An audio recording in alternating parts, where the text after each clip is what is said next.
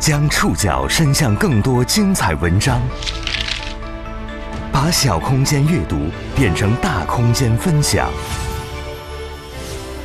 宋宇选读，讲述现实世界里的真实故事，把小空间阅读变成大空间分享。欢迎各位收听今天的宋宇选读。今天为大家选读的文章摘自《偶尔治愈》，我们要来认识一群。看起来睡得很香，实际上睡得很糟糕的人，这个群体在我国非常庞大，有超过一点七六亿人。三月二十一号，又是一年世界睡眠日。在往年的节目里，我们认识了睡不着的失眠症患者，不分场合突然就睡着的发作性睡病患者，了解了他们各自不同的困扰。今天我们要认识一些看起来睡得很香的人。晚上他们鼾声如雷，吵得同睡者无法入眠，但他们的睡眠效果却可能很糟糕。白天昏昏沉沉，记忆力减退；夜晚经常呼吸中断，甚至因窒息频频醒来。他们是睡眠呼吸暂停综合征患者。宋宇选读，今天和您一起认识对抗打鼾的普通人。我们今天在节目开场宣传带当中提到的睡眠呼吸暂停综合征，对于不少人来说是一个相对陌生的词汇。但如果我们提到它的一些主要表现，比如像打鼾非常的大声，日间很困倦，似乎呢又显得很普遍，这是一种。与上呼吸道阻塞或者呼吸中枢神经受损有关的睡眠障碍，根据《柳叶刀呼吸医学》二零一九年发布的报告，全球大约有十几亿人患有阻塞性睡眠呼吸障碍。包括中国、美国、印度、俄罗斯在内的十六个样本国家当中，我国的患病人数是居第一位的，或达到一点七六亿。这疾病可以分为两种：阻塞性和中枢性。患有这种疾病的患者，晚间打鼾的声音特别大，并且伴有呼吸暂停。他们会在睡眠中窒息，进而导致全身，特别是大脑血氧量不足，诱发头痛、乏力等诸多病症。患病初期，白天会显得很困倦，严重者甚至会导致猝死。研究表明，未经治疗的重度阻塞性睡眠呼吸暂停患者，其病死率比普通人群高出三点八倍。今天这期节目，我们会去认识一些患有睡眠呼吸暂停综合征的普通患者。他们曾经对自己糟糕的睡眠不以为意，直到家庭、工作、社交都受到了影响，生活一度失控之后，才选择就医。在医生的帮助下呢，他们正在学着和这种疾病更好的相处。我们要认识的第一位主人公叫做杨子明，山东德州人，在天津静海工作。曾经有四年时间，因为打鼾，他只能和妻子分开睡觉。最初呢，是从主卧搬到了次卧。那会儿儿子刚满月，杨子明一打鼾呢，小家伙就醒了。但他很快发现，即便在两个卧室，依旧会吵到孩子。孩子一醒，刚出月子的妻子也没法睡觉了。主次卧之间隔着一道墙，妻子就狠狠地踢几下，把杨子明弄醒，叫到主卧帮忙。等到孩子逐渐安定，疲惫的杨子明回到次卧，倒头就睡。不久，鼾声再度响起，婴儿又开始哭闹了。就这么反复着，一夜好几次。后来没有办法，妻子干脆带着孩子到附近的公婆家去睡，白天再回来。这样的生活呢，持续了半年多，一直到孩子断奶。妻子搬回家之后，为了错开睡眠时间，杨子明一直主动申请上夜班，偶尔放假也要熬夜。等到妻儿都睡熟了，因为一旦他先睡了，妻子就睡不着了。那几年，不止日益严重的鼾声在提醒着杨子明注意自己的睡眠状况，还有因为窒息频频醒来的体验，减退的记忆力，还有就是抵挡不住的困意。那会儿他并不清楚自己到底是出了什么问题。和妻子分开睡的第四年，他才知道自己患上了睡眠呼吸暂停综合征。虽然早在2019年，《柳叶刀呼吸医学报告》就已经提示，全球有十几亿人患阻塞性睡眠呼吸暂停，但直到今天，睡眠呼吸暂停综合征依然没有引起足够重视。在很多普通人的观念中，打呼噜是睡得香的表现。对于患者本人而言，早期症状并不影响自己的睡眠体验，他们也很少引起重视。宋宇选读继续播出：对抗打鼾的普通人。杨子明说，他很小就开始打鼾了，或许是从六七岁的时候开始。那时候老人们都说呀，打呼噜睡得香。他几乎从来没有把睡眠时的呼吸当一回事儿。二十二岁那年，他听新婚妻子抱怨说，他打鼾的情况愈发严重了。妻子录过几次丈夫打鼾的音频给他听。他很不好意思，他说那个声音啊，说鼾声如雷，真的是不算夸张的。更让他意外的是，在妻子录下的音频里，有时连着几十秒都没有呼吸的声音。这只是问题的开始。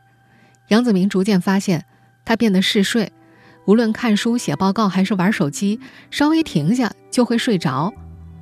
和朋友打麻将，周围人都在叽叽喳喳的，他兀自睡去了。大家发现之后，好奇地停下来观察他。或许是感知到外界的反应，他在一片安静中醒来，询问发生了什么。桌上的每个人都看着他笑。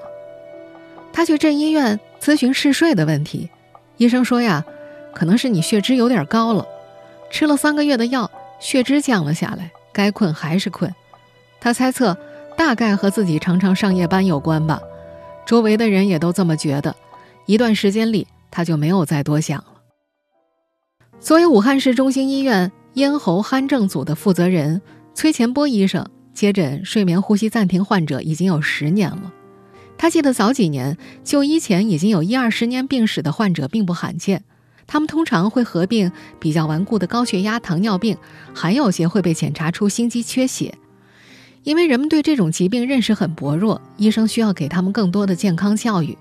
近几年呢，由于科普宣教的增加以及得到改善的患者形成的局部影响，前去就医的人群有所增加了，而且大部分人就医前的病史都缩短到了一两年。不过，依然普遍的现象是，一对夫妻共同来到门诊，患者的能动性会差一些，家属的态度非常积极，因为在患病早期的时候，很多患者的主观感受并没有那么明显。可能他们在睡觉的时候已经出现了呼吸暂停的现象，但还远远没有到憋醒的程度。而睡眠被影响的那一方难以忍受鼾声，所以才推动了患者就医。二十九岁的厦门人郑宇就曾经对自己糟糕的睡眠不以为意，在就医前，他和妻子为此争执了两三年。从二零一八年开始，郑宇有了晚上被憋醒的体验。一开始，他并不能分辨自己到底是怎么醒过来的。妻子告诉他：“你刚刚好像没呼吸了。”随着时间的推移，郑宇晚上憋醒的频率上升到一夜三次。他开始自己有了感知，醒后感觉那口气喘上来了。妻子很害怕，但郑宇满不在乎。他觉得自己这么年轻，才二十几岁的人，怎么可能睡着睡着就没了呢？郑宇有个堂哥也被确诊睡眠呼吸暂停综合征，好多年前就带上呼吸机了。妻子找堂哥咨询，并把了解到的信息同步给了丈夫，包括堂哥在就医之后的正向反馈。可是郑宇依然没有采取行动。患病早期，这些晚上鼾声如雷的患者并没有意识到自己生病了，他们真正开始关心自己的睡眠问题，通常是在日常生活逐渐失控后。宋宇选读继续播出：对抗打鼾的普通人。在天津工作的杨子明终于开始介意自己的睡眠，是载着全家人驶上高速的时候。他的老家在山东德州，从天津开回去要两个多小时的高速。自从有了驾照，这段路一直是他负责。每次上高速，他都有很重的心理负担，因为途中他总是无法控制的犯困。坐在副驾的父亲一发现苗头，就很严厉的训斥儿子：“你怎么回事啊？一家子都坐在车上，你怎么能犯困呢？”杨子明想要解释，却无从说起，连他自己都不知道他为什么会这么犯困。指责接踵而至，肯定是你昨天晚上玩的太晚了。家人苛责他也是有缘由的，因为他真的出过事儿。那是二零一七年冬天，儿子连着生了好几场病，有段时间他每天深夜驱车一小时到市里的儿童医院去排队，早上挂好号，回家接上妻儿，再返回医院。下午两三点，孩子输完液了，他再负责送回去。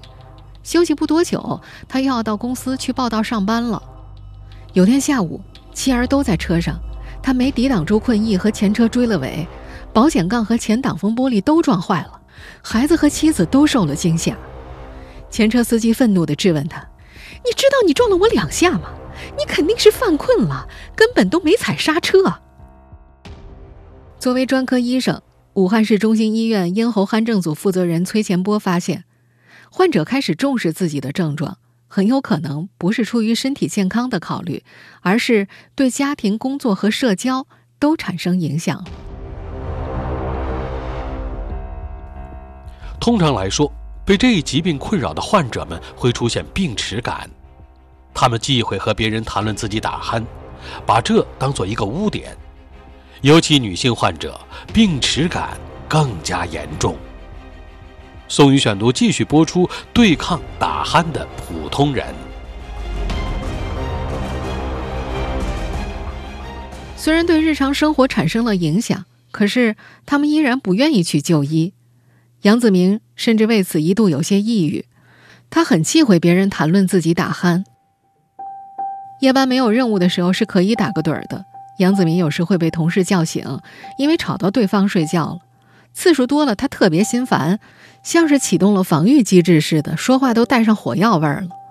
如果和不太熟的同事搭班，他便会担心对方第二天会不会和别人聊起自己睡觉打鼾的样子呢？在厦门，二十九岁的郑宇也对打鼾感到尴尬，他羞于让别人知道自己的情况。虽然妻子帮他询问了有同样病症的堂哥，可他依然不好意思和堂哥交流。郑宇也会在公司午睡，但同事们不知道他的睡眠状况，因为他会特地躲到一个小机房里，呼噜打得再大声，别人也听不见。相比男性，女性的病耻感会更加严重。年轻的浙江女孩李小楠已经打鼾近十年了，每次和朋友外出，他都要自己睡一间房，宁愿多花点钱，也不想打扰他们。更加严重的病耻感。一定程度上也影响了女性患者的诊疗。很长一段时间里，睡眠呼吸暂停综合征曾被视为一种男性疾病。有研究指出，一般人群当中受此困扰的男女比例被估算在三比一到五比一之间，但在一些大样本的临床研究当中，男女患者的比例高达八比一到十比一。这意味着女性得到诊疗的比例远远低于男性患者。一方面，男女性在解剖结构、激素水平等方面的差异，男性患者会更多的报告打鼾、憋醒等典型症状，而女性患者会更多的报告失眠、头痛、乏力、抑郁等症状，容易和其他疾病混淆。另一方面，也有一些女性会认为打鼾是不淑女的，会羞于启齿。武汉市中心医院的崔前波医生对此有非常直观的体验。在他十年的看诊经历里，很多患者自述的时候，男性大多比较坦然，女性在说到打鼾的时候会有些难以启齿，甚至有些人讲病史的时候会打个折扣。一般来讲，如果已经进入到诊疗程序，这种保留不会产生太大影响，因为睡眠呼吸暂停综合征的诊疗主要还是依据多导睡眠监测、气道 CT、鼻镜。以及喉镜等客观检查，主观评价占的比重并不大。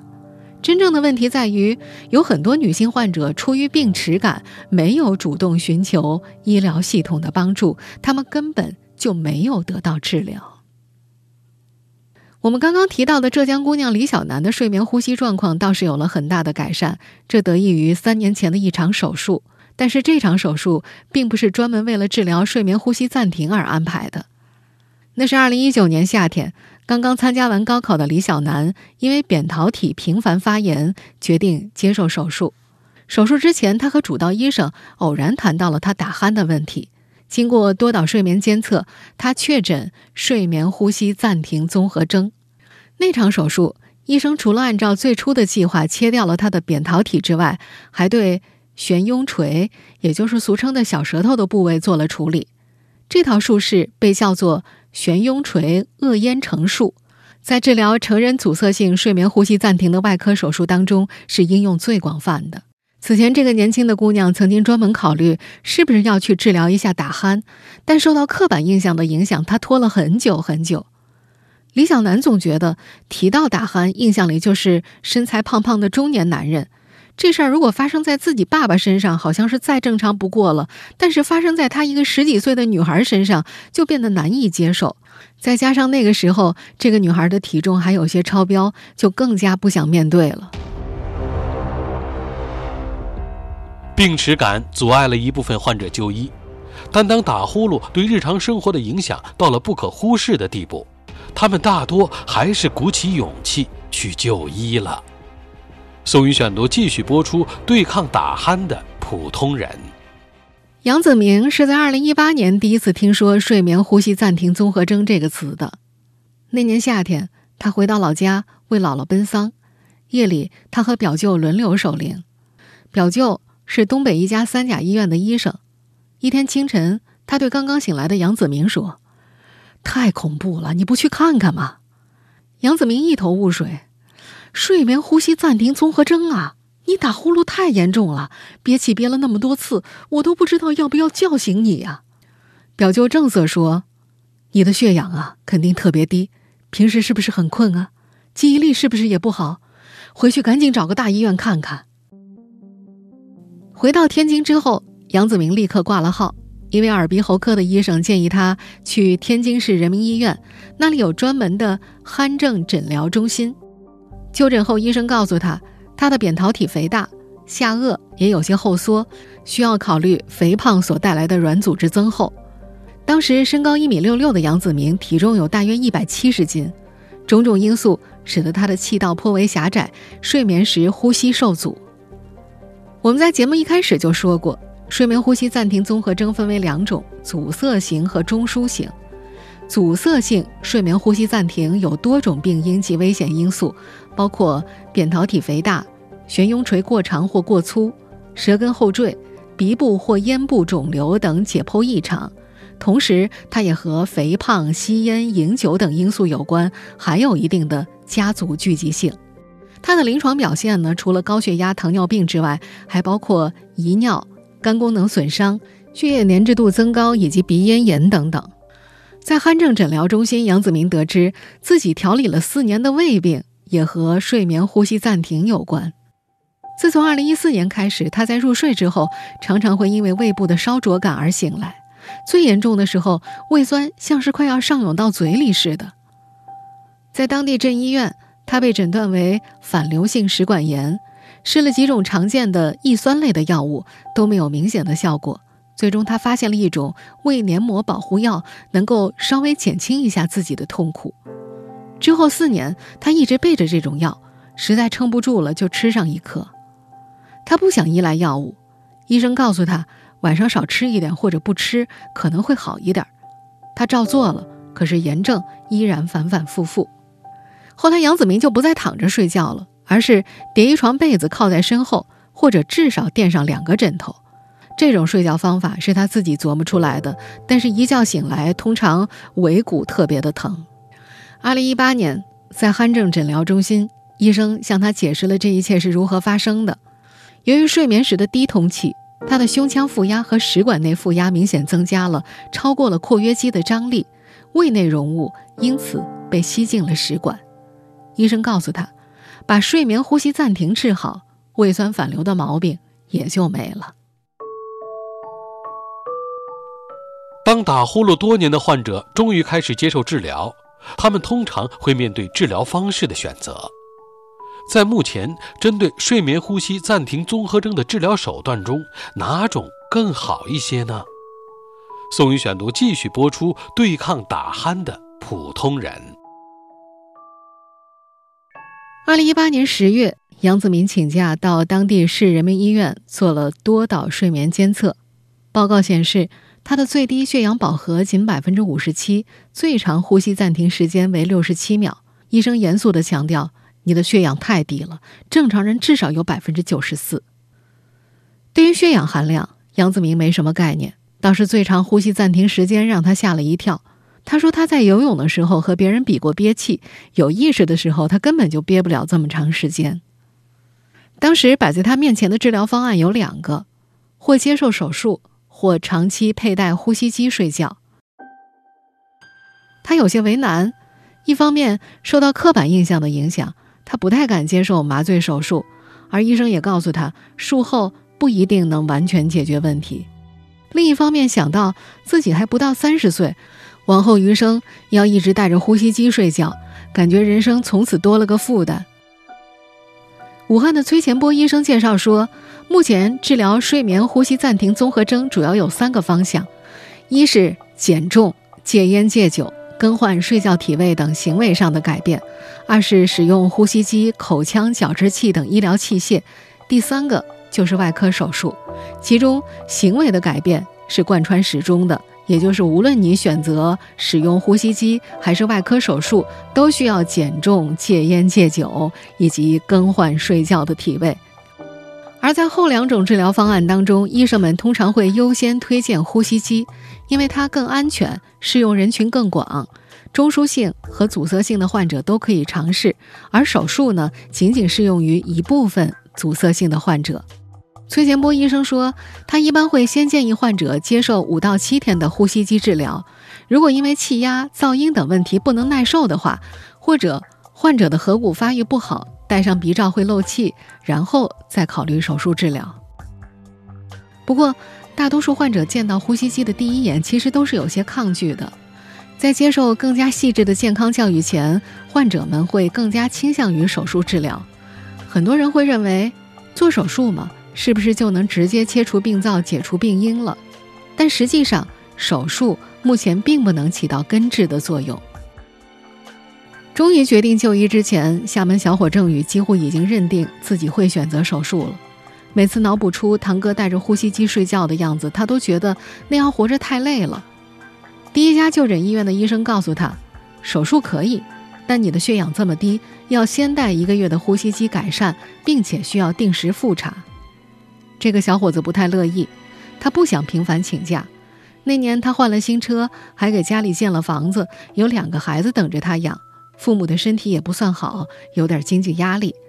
他希望用最快的方式解决，于是去了另一家医院，又碰了两回壁，才找到一位医生同意尽快安排他手术。在天津，杨子明最终也选择了手术。术后的头一两年，他的确没有再被睡眠问题困扰。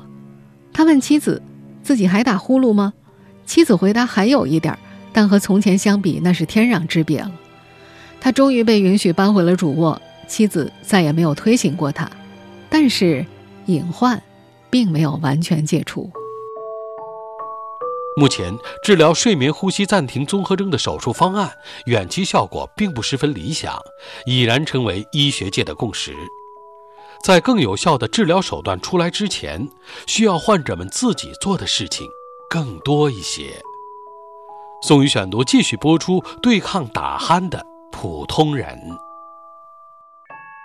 根据中国医师协会睡眠医学专业委员会发布的《成人阻塞性睡眠呼吸暂停多学科诊疗指南》，悬雍垂恶咽成形术的长期有效率为百分之四十到百分之五十。对于扁桃体二度及以上肥大的成人患者，单纯型扁桃体切除术短期，也就是一到六个月的有效率为百分之八十五，短期治愈率为百分之五十七。武汉市中心医院的崔前波医生说，在他十年接诊的患者当中，通过手术真正符合治愈标准的患者仅有一两成。这些患者的气道阻塞位置比较简单，可能只位于一个平面，也没有骨骼发育异常。而且一般分型不会很重，可能是中度左右的。如今在天津工作的杨子明做完手术三年多了，术后复查，医生屡次叮嘱他要好好减肥，他一直没能做到。他已经换了工作，不再上夜班了，现在的工作需要他在电脑前久坐。儿子渐渐长大了，他的私人时间越来越少。有段时间，他一大早起来跑步，从五点半到六点半。连走带跑五六公里，跑了一个多月，体重一直不增不减，他感觉很挫败。工作一忙，时间上不太方便，就没再坚持运动了。后来疫情爆发，频繁的隔离催生出焦虑，他的作息变得愈加混乱，活动量也少了很多，体重飙升，一度突破到了两百斤。到了二零二一年春节时，妻子告诉他，偶尔又会被他吵醒了。杨子明去复查，医生还记得他问：“哎，你怎么体重一点都没减，甚至还往上涨了呢？”我们在前面介绍治疗方向的时候就已经说了，减重、戒烟、戒酒等行为上的改变是需要患者们一直坚持的。当然，除了手术之外，医学界也在寻求更加有效的治疗手段，呼吸机就是医生们正在探索的治疗方向之一。在医生的推荐之下，杨子明最终挑选了一款轻便的呼吸机，重量只有一点二五千克。现在他每天都会带着呼吸机入睡。出远门的时候也带着，出远门带呼吸机睡觉需要费些口舌和同住者解释，同龄人还好，稍微问一下就过去了。老一辈的人则将信将疑，看到呼吸机可能认为你活不长了，或者会跟别人说：“哎，老杨家的儿子都带上呼吸机了。”杨子明使用的呼吸机有睡眠监测功能，会判断入睡时间、延时、升至合适的压力。只是戴上睡觉，那就不能随意说话了，否则气流会从嘴巴里面跑出来。最难受的是异物感，毕竟鼻子上罩着个东西嘛，绑松了会漏气，没有效果；绑紧了会勒得后脑勺疼，半夜可能会无意识的摘掉。使用前几个月，妻子会时不时叫醒他，要求他重新戴上鼻罩。直到今天，他依然在摸索着更加舒适的使用方法。虽然使用呼吸机是目前医生们推荐的一种治疗方式，但是带着呼吸机睡觉也有各式各样的问题。除了杨子明在前面遇到的，以及呼吸机本身价格不菲之外，在一些患者交流群里，呼吸机的使用者们还提到，使用呼吸机冷气进入肠道引发肠胃不适，枕头的高低影响呼吸机的使用，带呼吸机睡觉，同睡者半夜醒来被吓到。还有使用久了，好像对机器有依赖等等。对于这些依然在和睡眠呼吸暂停综合征斗争的患者们来说，在更有效的医疗手段面世之前，他们还需要长期的自我调节，比如加强体育活动、减肥、戒烟、戒酒、增强体质。充足的睡眠、均衡的饮食和适当的运动是国际社会公认的三项健康标准。这三项标准，现代人几乎都知道，只是要真正做到，好像不是那么容易。以上您收听的是宋宇选读《对抗打鼾的普通人》，本期节目摘自《偶尔治愈》。收听节目复播，您可以关注本节目的同名微信公众号“宋宇选读”。我们下期节目时间再见。天